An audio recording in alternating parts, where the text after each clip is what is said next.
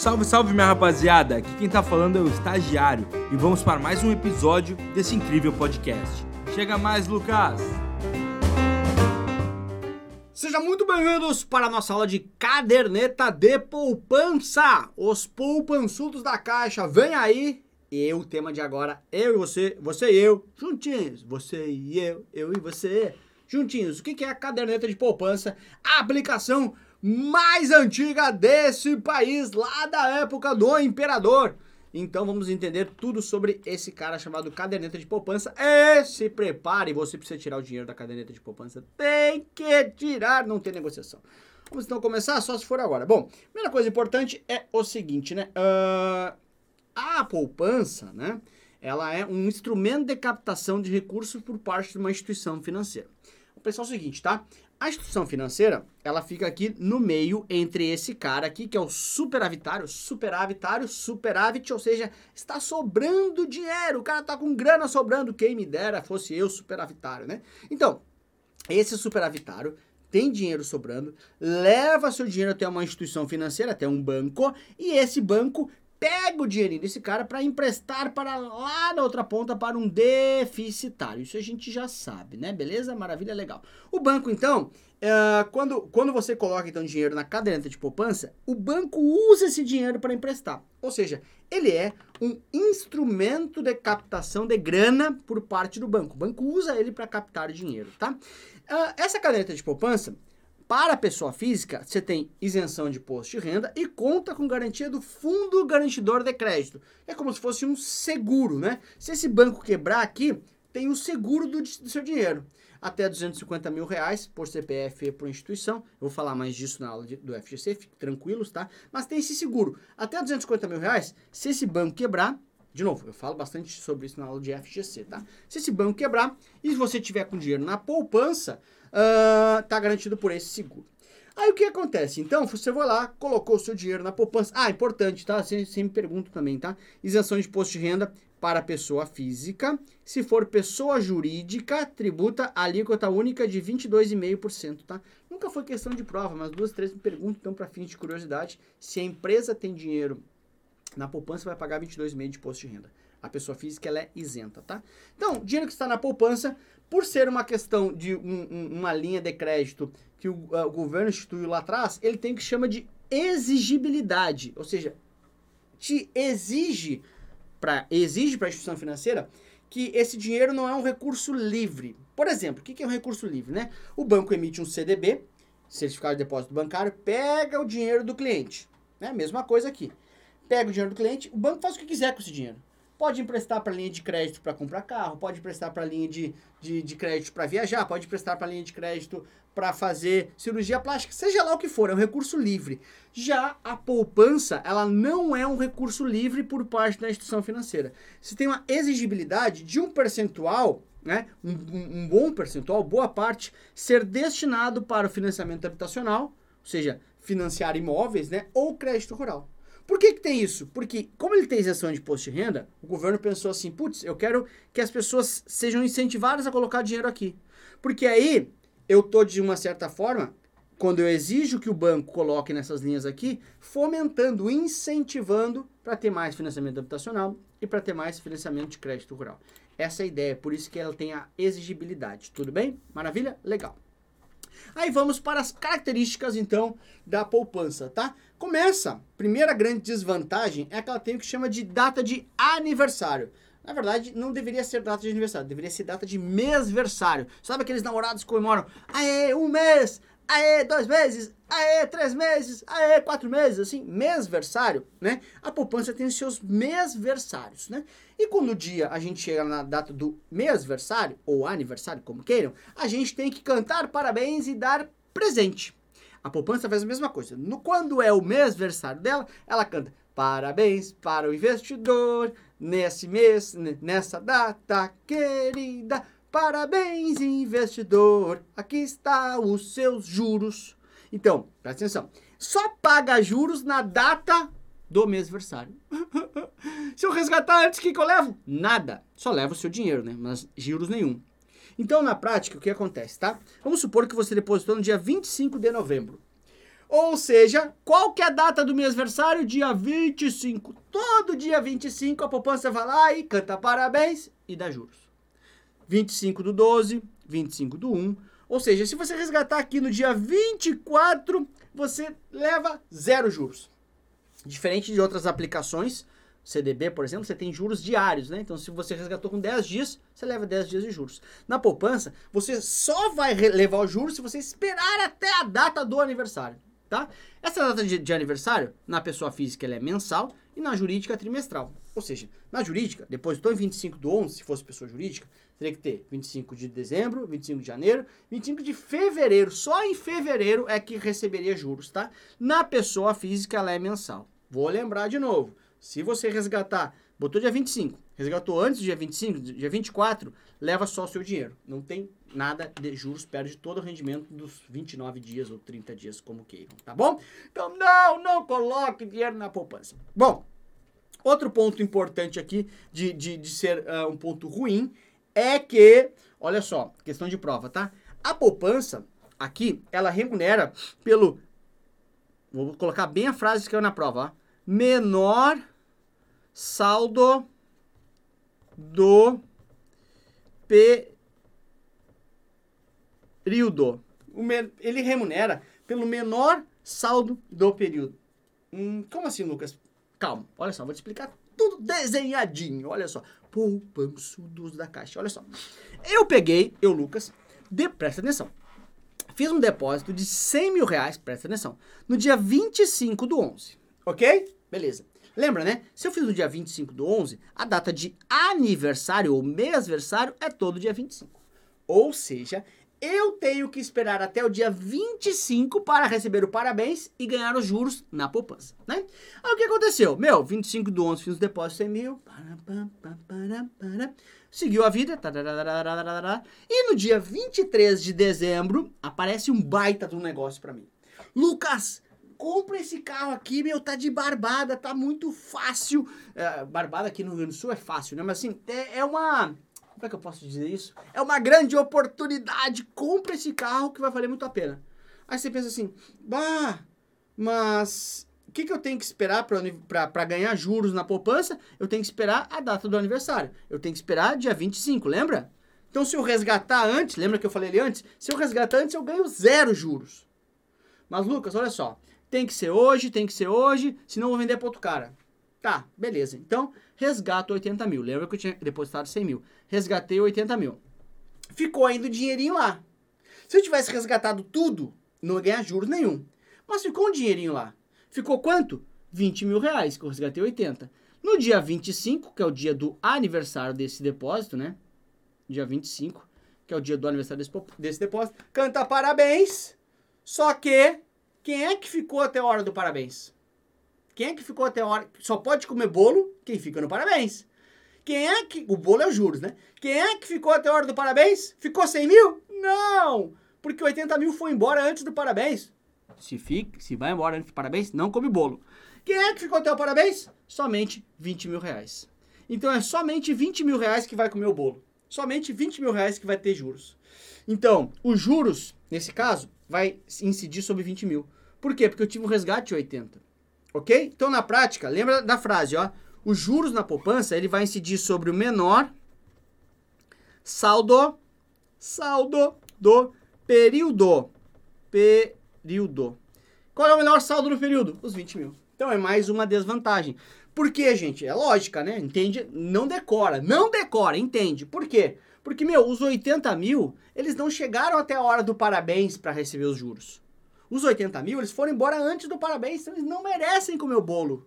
É mais ou menos isso, tu entendeu? Quem é que ficou até a hora do parabéns, que foi no dia 25? Lembra? Só ganha juros no parabéns. Só os 20 mil.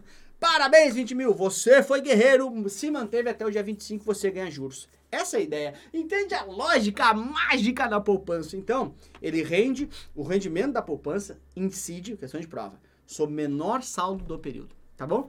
Aí os caras falam, Lucas, Lucas, Lucas, e se eu fiz um outro depósito aqui, vou botar aqui, fiz um outro depósito, ok? Fiz um depósito novo, no dia 20, dia 20. Quando que ele vai me remunerar? Somente no dia 20 do outro mês. Cada depósito tem sua data de aniversário, tu entendeu? Não é que a poupança tem uma data de aniversário. Cada depósito, o que chama de poupança multidata. Cada depósito tem a seu dia de aniversário, seu dia de mês aniversário, como queiram. Então, o depósito aqui, se eu fiz um depósito nesse meio tempo aqui, no dia uh, 20 do 12, ele só vai me dar juros no dia 20 de janeiro. Ok? Quando completa o aniversário daquele depósito. Fechou? Maravilha? Show! Vamos andando um pouquinho mais então.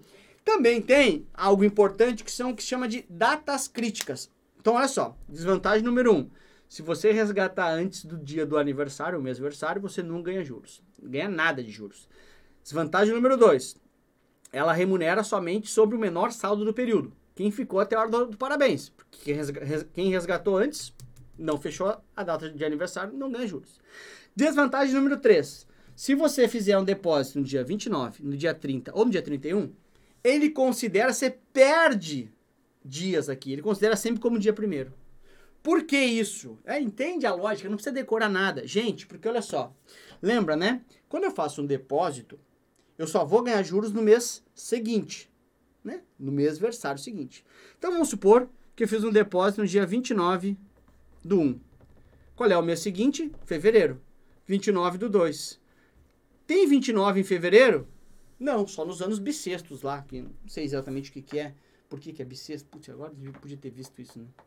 É, parada lá de alinhamento tal, não sei o que, não sei, tá? Putz, agora vou pagar um vale desgraçado. Tá, não sei. Mas no ano bissexto que ocorre de tempos em tempos, nem vou falar com tempo para não falar bobagem aqui. Mas, uh, não é sempre que tem. Então observe que eu teria problemas, porque vários anos não teria em fevereiro juros. Também é um problema no dia 30. Fiz no dia 30 do 1. Tem 30 em fevereiro? Não. Então não teria nunca juros em fevereiro. Nenhum ano bissexto resolve essa. Também tem um problema no dia 31. Porque vários meses não tem 31. Tem vários meses que só vai até o dia 30. Então, vários meses eu não teria juros. Então, o que, que ele faz? Para corrigir isso, sempre que fizer depósito nesses três dias, ele considera como dia primeiro. Porque todos os meses tem dia primeiro. Então aqui eu já perco aí três dias nessa brincadeira eu fiz no dia 29.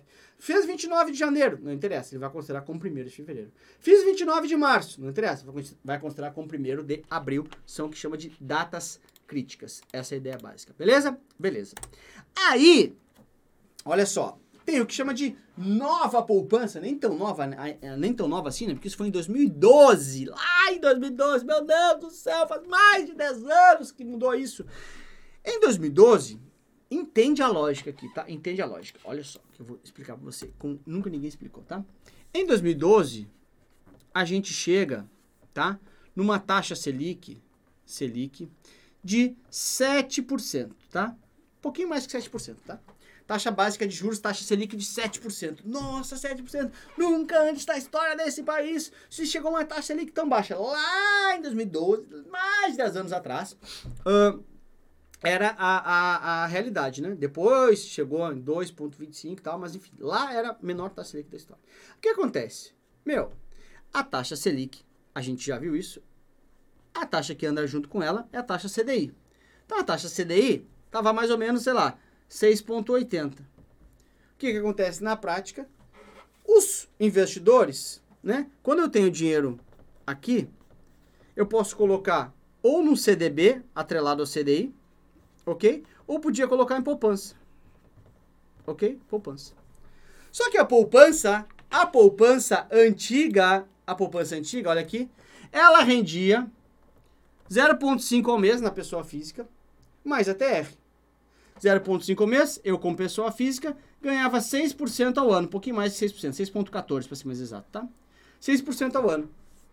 E aí vamos lembrar que o CDI estava em 6,8% ao ano. Só que o CDI, né? Então vamos supor aqui, vamos botar um CDB aqui, melhor, para ser mais direto. Eu tinha CDB a 6,8% ao ano, na melhor das hipóteses. Só que o CDB tem imposto de renda. E a poupança, eu ganhava 6,14 aqui, sem imposto de renda. Todo mundo, sendo que para ganhar 6,8 é muito difícil. Todo mundo começou a botar dinheiro na poupança. Poupança, poupança, poupança, poupança. Todo mundo, claro, meu, ganhava muito mais dinheiro na poupança. Tem algum problema em colocar muito dinheiro na poupança? Começou a ter muita gente na poupança. Tem problema? Sim ou não? Sim, porque olha aqui. Lembra, né? Por isso que eu te expliquei isso aqui. Poupança tem exigibilidade. Aí os bancos eram obrigados, estavam captando demais em poupança e eu só posso colocar em financiamento habitacional ou crédito rural. Aí os bancos falaram assim, governo, me ajuda. Porque, cara, com a situação atual, o meu CDB, na melhor das hipóteses, vai ficar, vai empatar com a poupança. E aí tem muita gente indo para poupança, governo. Tem como me ajudar? O banco falou. Eu, é, o governo então cria a regra da nova poupança. Então ele fala o seguinte, meu, antigamente, isso aqui, né? Pessoa física ganhava 6,14 ao ano, ok? 0,5 ao mês mais TR. E pessoa jurídica ganhava 1,5% ao trimestre. Lembra que pessoa jurídica é trimestral, né? Ou seja, sem relação nenhuma com a taxa Selic. Mas ele cria uma nova poupança. E ele cria o seguinte, cara, sempre que a Selic tiver 8,5, então a Selic, tá? Nesse momento não está, mas sempre que a Selic tiver igual ou inferior a 8,5%, a poupança, e piorou ainda mais, a poupança não rende mais como rendia antigamente. A poupança vai render 70% da taxa Selic. Mais a TR, né? Ou seja, deixa eu pegar, ops, espera aí. Ou seja, ou seja, quando, então, após 2012, né, hoje, né? Então, né, após 2012. Se você tem uma poupança lá anterior a 2012, aqueles depósitos anteriores continuam rendendo 0,5 ao mês mais ATR. Tá bom? Isso é antes, né? Mas agora, após 2012, o que, que acontece? O governo falou assim: não dá. Eu vou ter que botar uma regra. Quando a Selic estiver baixa, a poupança também vai baixar. Então, tu começou a ter a regra seguinte, por exemplo, quando está 8,5% da Selic ou menos, ele passa a render 70% da Selic. Ai, não, que era ruim, ficou pior. Isso mesmo. Por exemplo, se a Selic, Selic poupança, vamos botar aqui, tá? A Selic tiver a 7%, a poupança vai render uh, 4,9%. 4,9%. Que é 70% da Selic. Né? Ou seja, poupança, 70%. Se a Selic tiver. Se a Selic tiver aqui uh, sei lá, 5%, vai render 13,5%. Nossa, Lucas, como é que pode ser tão ruim? É, é isso mesmo. Então, a poupança, a, depois de 2012, sempre que a Selic tiver 8,5 ou menos, não rende mais o 0,5 ao mês. Rende 70% da taxa Selic. Se a Selic tiver acima de 8,5, aí vale a regra anterior normal. Né? Então, assim, a, a, a poupança passou a ter uma remuneração, remuneração variável. Selic superior a 8,5, poupança que nem era antes, 0,5 ao mês mais TR. Selic com 8,5 ou menos, 70% da taxa Selic. Foi feito isso por quê? Porque começou a ter, em 2012 ali, muitas aplicações de poupança, começou a ser um, um investimento rentável na época, porque tem isenção de imposto de renda. E aí os bancos, como tem exigibilidade, falaram assim, CMN, me ajuda aí. Cria uma regra nova para poupança. Então se criou essa nova regra a partir de maio de 2012. Beleza, galera? Essa é a ideia da poupança, tá? Aí, claro, né, mais um quesito para dizer que é um investimento ruim. Notícia de 2021 aí, né? Antiga, mas enfim, pegar o ano fechado. Quem deixou mil reais na caderneta de poupança perdeu 63,70 em 2021. Por quê? Por que, que perdeu o dinheiro? Nossa, deu negativo? Não. Mas é que a inflação, a, a, a poupança rendeu menos que a inflação. Então você acaba perdendo dinheiro, porque as coisas ganham, as coisas sobem de preço aqui fora e o seu investimento não acompanha essa alta de preço. Então você está perdendo para a inflação, perde dinheiro, portanto. Beleza? Vamos então para uma questão, só se for agora.